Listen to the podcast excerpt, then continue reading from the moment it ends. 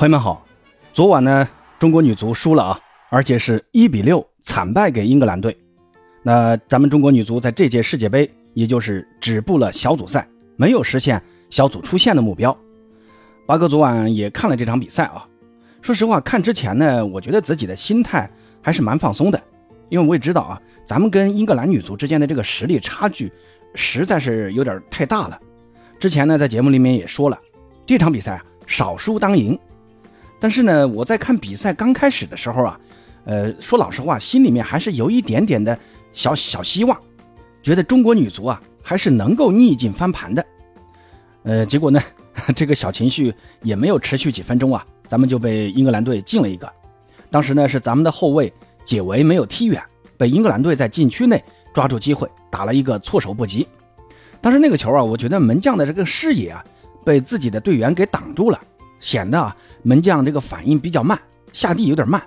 那这个球一进呢，我之后看球的心态就佛系了，因为咱们当时几乎也组织不起什么有效的反击，传球呢也传不了几脚，就会被高大的英格兰球员给抢断或者破坏掉。那攻到对方禁区的机会啊都不多，所以当时呢也就心里面就两个想法，一个呢就是说这场比赛啊让对方少进几个，别出惨案；第二个呢就是说找机会啊。看看咱们有没有机会也进他一个，别被人家剃光头。结果呢，上半场又被人家干了两个，然后导致上半场就三球落后啊。当时的想法就是想着，哎呀，希望海地能够雄起啊，能够把丹麦给干掉。结果呢，半场结束之后啊，我赶紧把手机拿出来看丹麦那场比赛的比分，结果一看，人家丹麦是一比零领先。看完之后又心凉半截啊。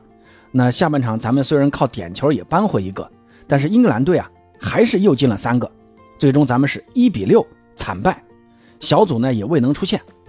那对于这个结果，我并没有感到很痛心，但是让八哥感到痛心的呢有两个事儿，一个呢是咱们的女足姑娘们在赛后的这种采访，当时啊王霜是哭着说的，说出现了又能怎么样呢？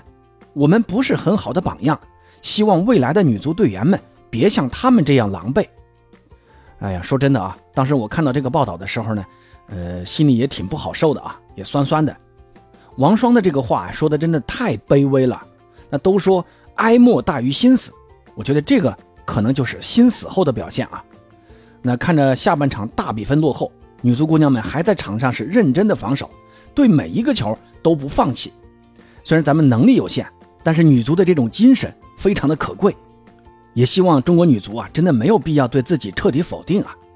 那另一个让我感到痛心的就是，女足在出局之后，网络上有一大堆的人在骂女足，反正什么难听的话都都有。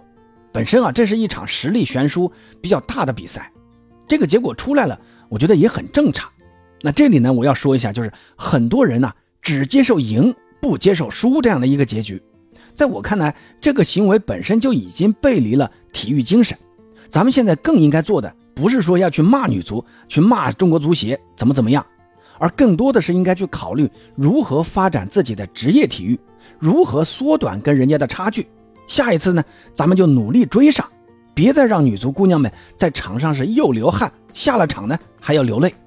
我觉得这对于一个为国家拼尽全力的团队来说并不公平。呃，关于女足呢，八哥也只想说这么多啊。因为本身这场比赛没什么好分析的，技战术水平啊、个人能力啊，还有就是球队实力啊，都是远逊于对手。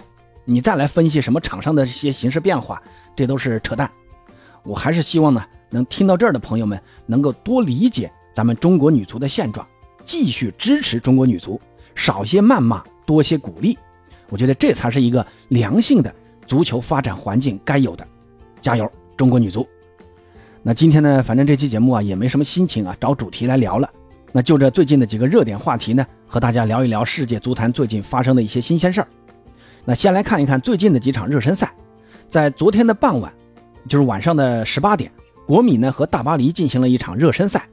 大巴黎在一球领先的情况下，被国米在第八十分钟之后是三分钟内连扳两球给逆转了。那国米在这场比赛中啊，几个新援的表现确实很好啊。新引进的弗拉泰西在下半场替补登场之后，送出两次助攻，两个抢断。那这两个数据啊，全是全场最高的。单看这场比赛，弗拉泰西的这笔转会操作，对于国米来说是真的完美啊！你看人家现役的意大利国脚，能跑能传还能抢，能不能射啊？这个还需要继续参加比赛再看看。不过之前呢，弗拉泰西在意大利国家队啊，就刚刚打进了一个球。如果他能持续的贡献这样的水平啊，两千万的价格就能买到这种级别的球员，对于国米来说真的是赚到了。